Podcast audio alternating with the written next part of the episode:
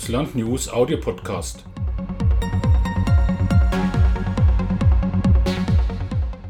Heute das Interview von Julia Dudnik mit Hubert Seipel in ungekürzter Fassung.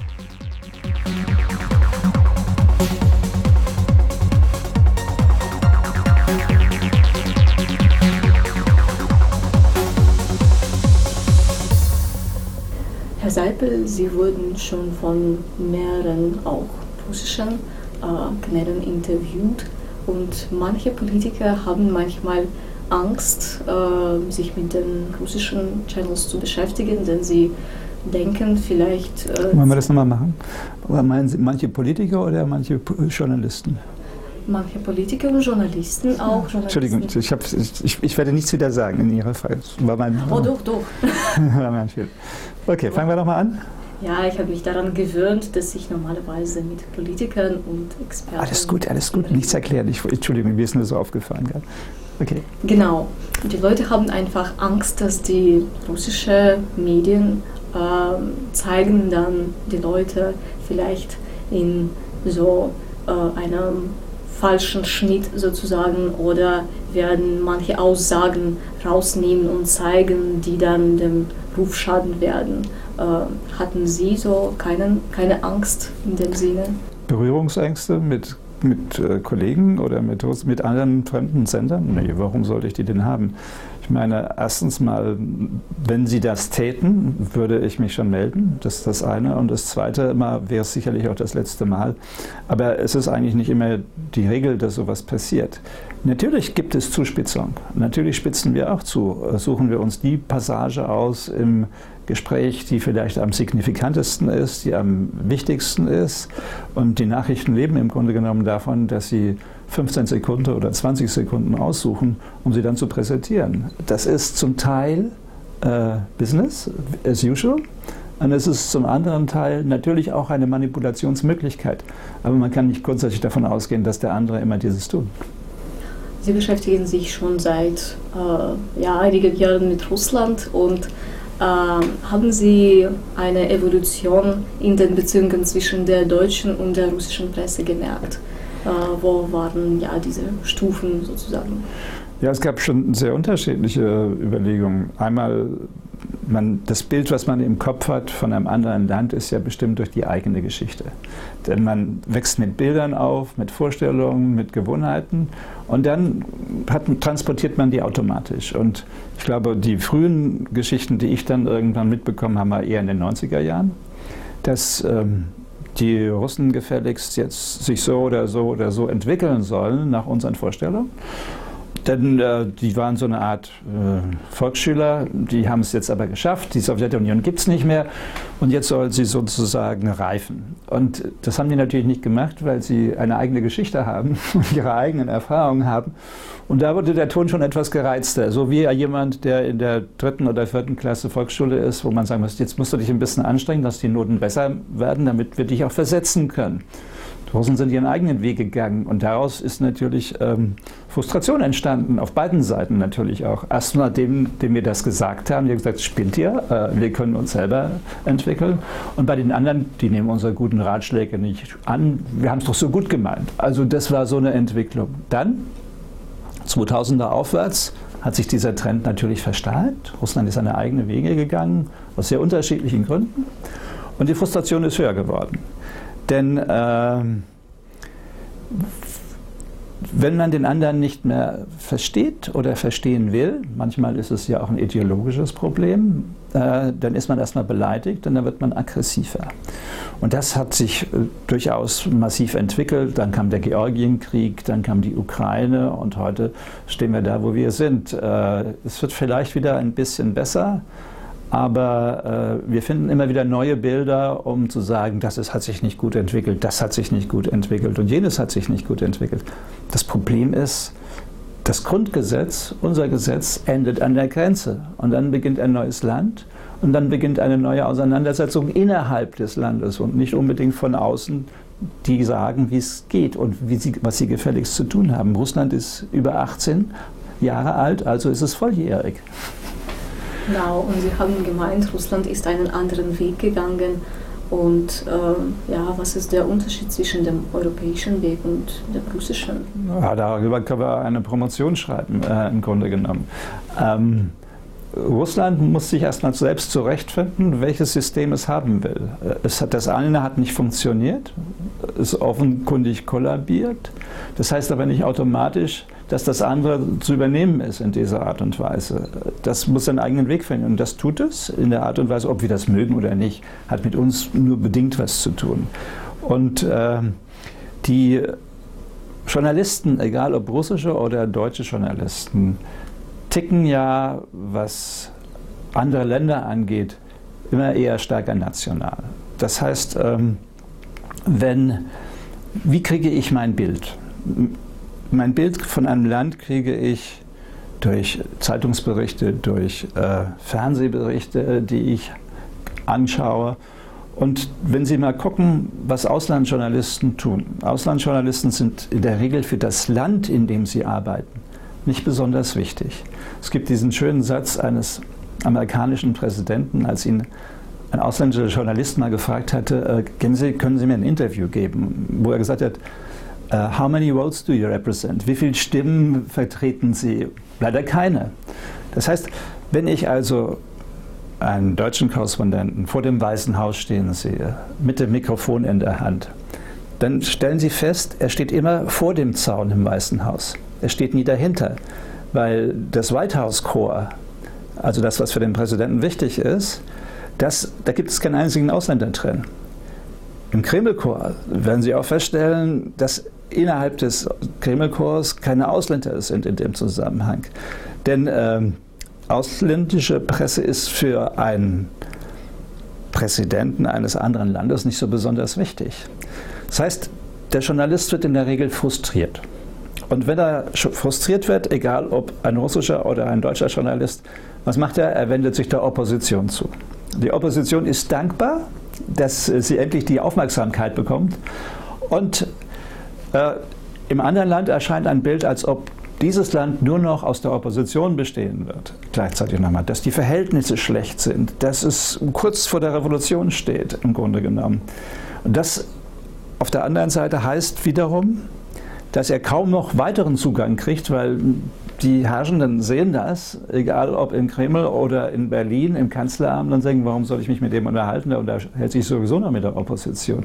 Also dann gibt es so einen Zirkel gleichzeitig nochmal. Und das spielt eine Rolle. Es gibt eine Untersuchung vor ungefähr zwei Jahren der Universität München, die hat über Monate Vremja, und die Deutsche Tagesschau mhm. verglichen. So, und was hat sie herausgefunden?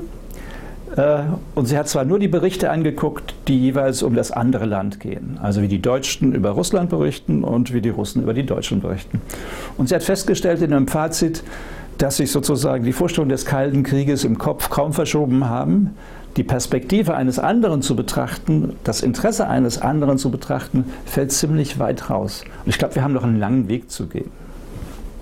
Ja, es klingt ja ein bisschen so äh, drastisch, würde ich sagen, aber äh, in den 90ern, denke ich, äh, war Russland voll von Europa begeistert und wollte damals ja viel auch nehmen und in vielem Europa folgen. Äh, warum hat es sich geändert? Weil die Frustrationen natürlich hoch sind, gleichzeitig nochmal. Erstens mal kann man ein Land von einer von, ein, von, von zehn Jahren nicht total umstellen. Es hat eine eigene Geschichte, die ist vielleicht unterbrochen durch wieder eine andere Geschichte. Nichtsdestotrotz ist es so. Und äh, die Vorstellung, dass ich, wenn ich folge, automatisch dann so bin wie der andere und auch ökonomisch das automatisch so ist, ist auch nicht der Fall.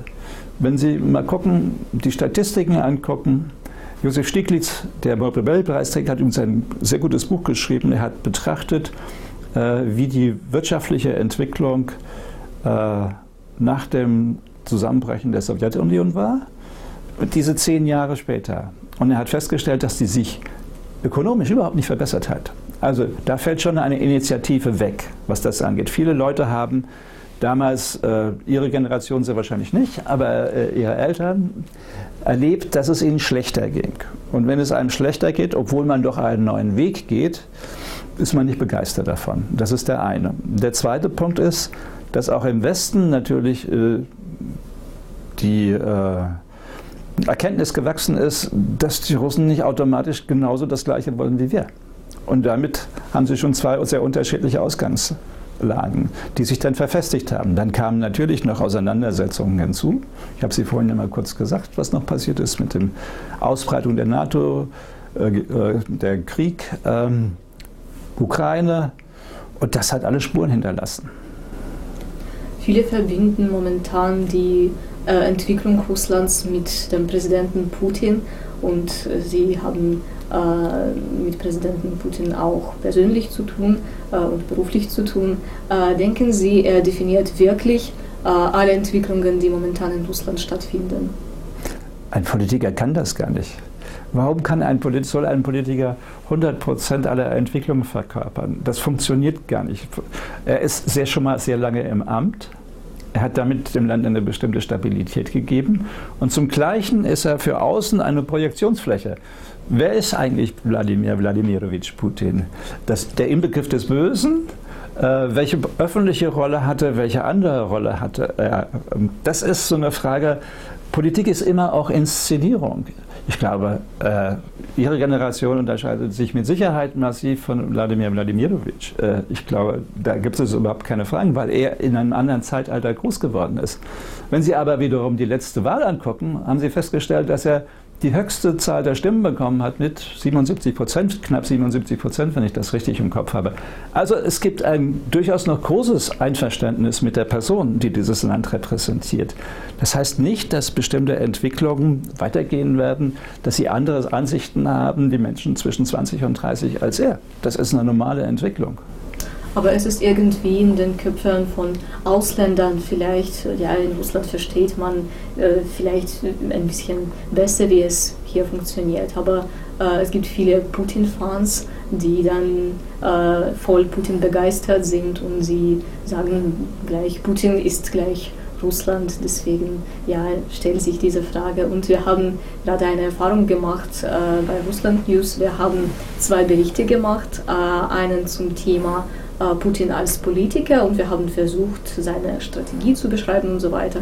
Und das zweite Video, äh, Putin als Person. Mhm. Und Putin als Person war beliebter und hat mehr Reaktionen ausgelöst. Das ist immer so. Also wenn Sie sozusagen vermuten, was Klatsch und Tratsch und äh, der wirkliche Mensch ist, dann werden Sie Ihre Auflage immer steigern. Wenn Sie immer jemanden analysieren, wie ist er als Politiker, es ist nicht so sexy. Äh, das ist einfach der simple Grund dafür.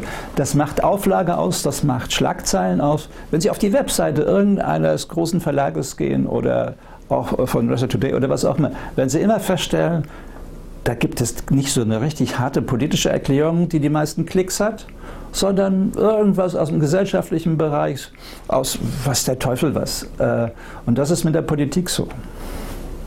Äh, Sie haben sich auch mit Enthüllungsjournalismus beschäftigt und äh, die Frage ist natürlich, wie gefährlich ist es in Deutschland?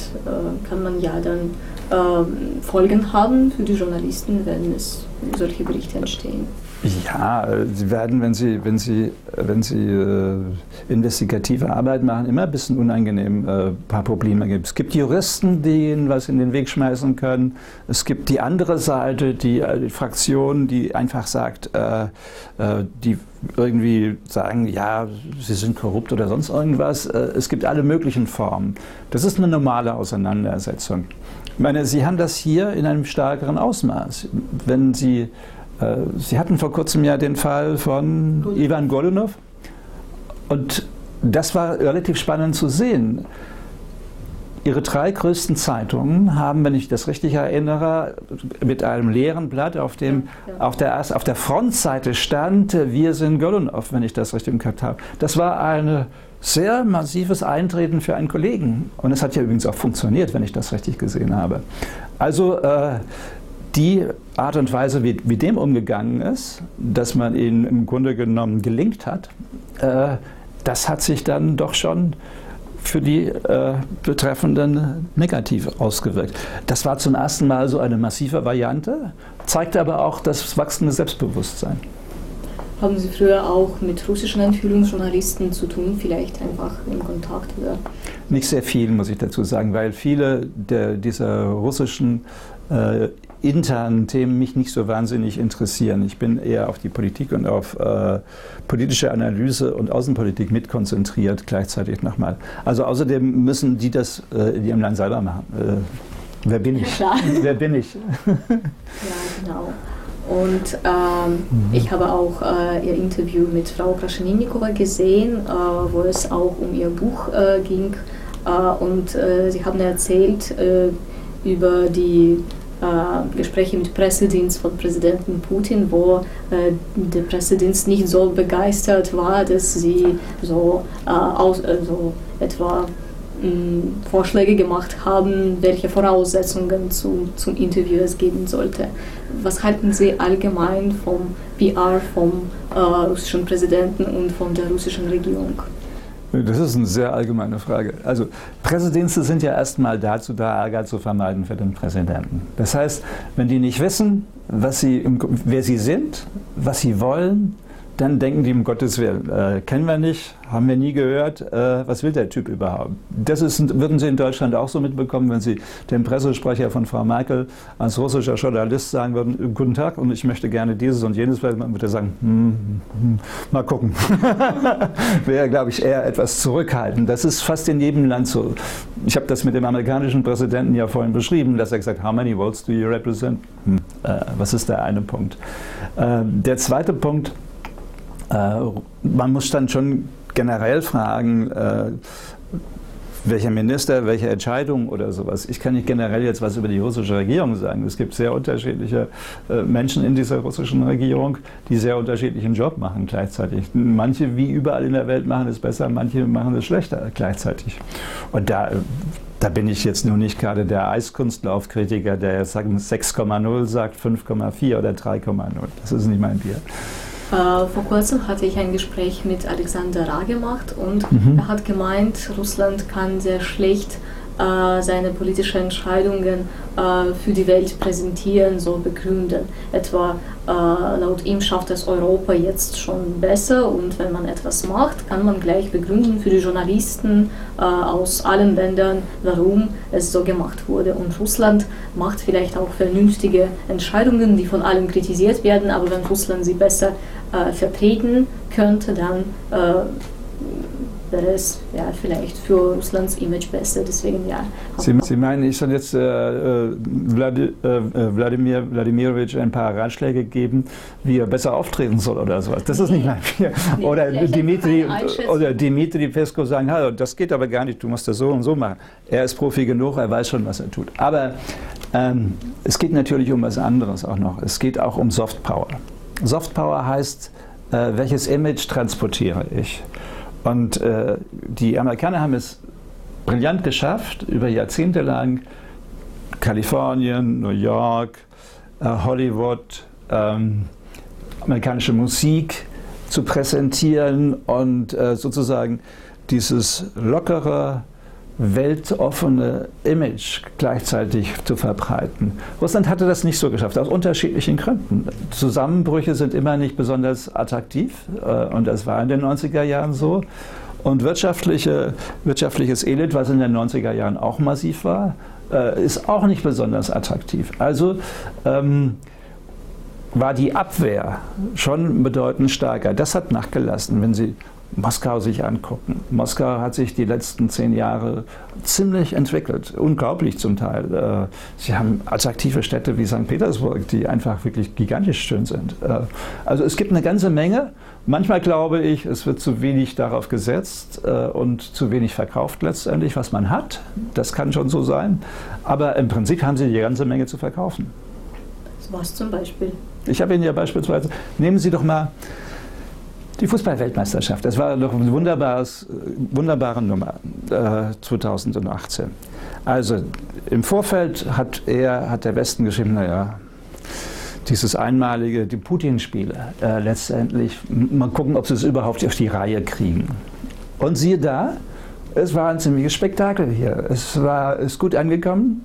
Die Touristen, die hier waren, da waren relativ begeistert. Und dazu hatte noch Russland 5-0 gegen Saudi-Arabien, wenn ich das richtig erinnere. Ja, ja. Am ersten Spiel. Also, ich entsinne mich noch an, der Spiegel hatte damals auch noch geschrieben, naja, ein Sommermärchen, also äh, nee, ein Sommerdräumchen. Er hat also schon wieder das geschränkt in der, in, in der Überschrift, also verkleinert. Und gesagt, naja, die haben zwar 5-0 gewonnen, aber so doll haben sie nun auch nicht gespielt und das nächste Spiel wird dann kommen. Was ist passiert? Sie sind bis ins Viertelfinale vorgestoßen und wir sind, nach der Vor wir sind in der Vorrunde rausgeflogen. Also die Wirklichkeit oder die Vorstellung, wie es zu sein hat, dass die es nicht bringen, äh, wird dann auch schon auf solche Events übertragen. Das sagt, sagt, ein bisschen was aus, wie der Mindset so ist, wie, was man denkt. Und äh, da hat Russland einen schweren Stand, dagegen anzugehen. Andererseits, es hat eine lange Tradition, es hat die Geschichte, es hat die Musik, es hat eine jede Menge. Manchmal finde ich die Vermarktung ein bisschen mäßig, ja. Bei der Fußball-Weltmeisterschaft hat man auch gemerkt, dass viele Journalisten aus verschiedenen Ländern äh, nach Russland gekommen sind und deswegen haben wirklich äh, ein reales Bild von Russland bekommen, sozusagen. Denn ich habe mit manchen auch Journalisten aus Deutschland geredet. Sie haben gemeint, sie sind zum ersten Mal in Russland. Also vorher mhm. waren sie noch nie hier und ja, das Bild ist etwas anders. Ja, denken Sie, solche äh, private Kontakte zum Land spielen eine wichtige Rolle? Spielen immer eine wichtige Rolle, weil ähm, sozusagen formalisierte Treffen zwischen Politikern sind eine Sache äh, aber äh, nichts ersetzt den menschlichen Kontakt. Es gibt diesen schönen Spruch, der wirkliche Reichtum des Menschen ist der Reichtum seiner wirklichen Beziehungen. Und wenn man sozusagen konkret und direkt was mit dem anderen zu tun hat, man muss ihn nicht immer lieben. Manchmal gibt es natürlich auch da Explosionen, wie im normalen Leben auch. Aber man kriegt viel mehr Offenheit und viel mehr Verständnis wenn man zur Verständigung zwischen zwei Ländern etwas beibringen möchte, aber die zwei Länder haben nicht so ein äh, aufwandfreies Verhältnis, ist es immer eine Gefahr von einer der Seiten etwa zum Feind erklärt zu werden. Mhm. Hatten Sie nicht so eine äh, ja, so, eine Gedan so einen Gedanken. Ja, ich bin immer ein bisschen neugierig auf der einen Seite. Also äh, Feind wird man ja schnell. Sie können ja auch in Ihrem Freundeskreis ganz plötzlich rausfliegen und dann sind Sie auch, weil Sie, weil Sie plötzlich irgendeinen Krach haben mit irgendjemandem. Äh, ich habe mich Russland tatsächlich auch Journalisten können sehr spät irgendwie ähm, zugewandt. Ich hatte vorher alles Mögliche gemacht, nicht alles Mögliche, sondern immer Politik, Wirtschaft und investigative Sachen und auch Afghanistan oder so etwas äh, in dem Zusammenhang. Und es hatte sich also auf der einen Seite auch nicht ergeben. Ich hatte keinen persönlichen Bezug. Mein Russisch ist sozusagen nicht existent gewesen. Und äh, es brauchte dann schon einen konkreten Anlass, wie eben den ersten Film, den ich gemacht hatte über Nord Stream 1, wo ich dann überhaupt erst ins Land gekommen bin, wo ich erst mit den Menschen geredet habe, wo ich dann gesehen habe, was passiert hier eigentlich und wo ich auch zum ersten Mal ihren Präsidenten getroffen habe. Und äh, hatten Sie kein Bedenken, dass etwa wenn man so viel mit Russland zu tun hat, dann werden die deutschen Journalisten etwa äh, schon eine Voreinstellung haben? Mir, ach, Erstens mal ich, äh, bin ich ja nun schon so langsam am Ende meiner journalistischen Karriere. Es war ja nicht der Anfang, äh, was, das, was da passiert ist, dass ich mich damit auseinandergesetzt habe und damit äh, den einen oder anderen Kommentar bekommen habe als, weiß ich, Putin-Versteher oder sonst irgendwas, äh, wo mein Argument immer sehr einfach ist, ich muss überhaupt was zu verstehen, wenn ich etwas analysieren will, um etwas mitzukriegen. Ähm, die Angst äh, hatte ich dann eigentlich nicht es war durchaus ab und zu mal heftig, äh, aber das ist in meinem journalistischen Leben schon öfters mal vorgekommen, dass die äh, Leute dann irgendwie sauer waren, weil ich eine Geschichte gemacht habe. Das andere ist, äh, nun war ich, äh, ich habe jetzt, glaube ich, irgendwie 40 Dokumentationen gemacht oder über 40. Das war die Nummer, weiß ich, 35 äh, äh, in dem Fall. Also ich war schon durchaus äh, bekannt, sodass es nicht so ohne weiteres so einfach ist zu sagen, dieser Typ hier ist irgendwie so ein Putin-Fan, der hat keine Ahnung von dem, wie die Welt ist und wie Journalismus funktioniert. Nee, nee, so einfach ging das dann schon mal nicht. Aber es gibt ein Labeling. Klar gibt es das. Und es gibt mit Sicherheit auch äh, im Journalismus Vorlieben. Das ist erstmal gar nichts Schlimmes. Man muss sich nur bewusst sein, dass man die hat. Jeder hat Vorlieben, weil das Bild, was man im Kopf hat, hat über Jahre eine Prägung gekriegt, einen Stempel. Das liebst du mehr, das magst du mehr, davon bist du überzeugt. Nur mein Job ist es ja nicht, äh, als äh, Missionar nach Afrika zu gehen und zu taufen, äh, sondern äh, mein Job ist es, wenn es geht, die Wirklichkeit annähernd zu beschreiben. Und das ist eigentlich das, was mir bei solchen Auseinandersetzungen wirklich abgeht. Ich habe nicht die bessere Lösung zu bieten, das interessiert mich auch erstmal gar nicht.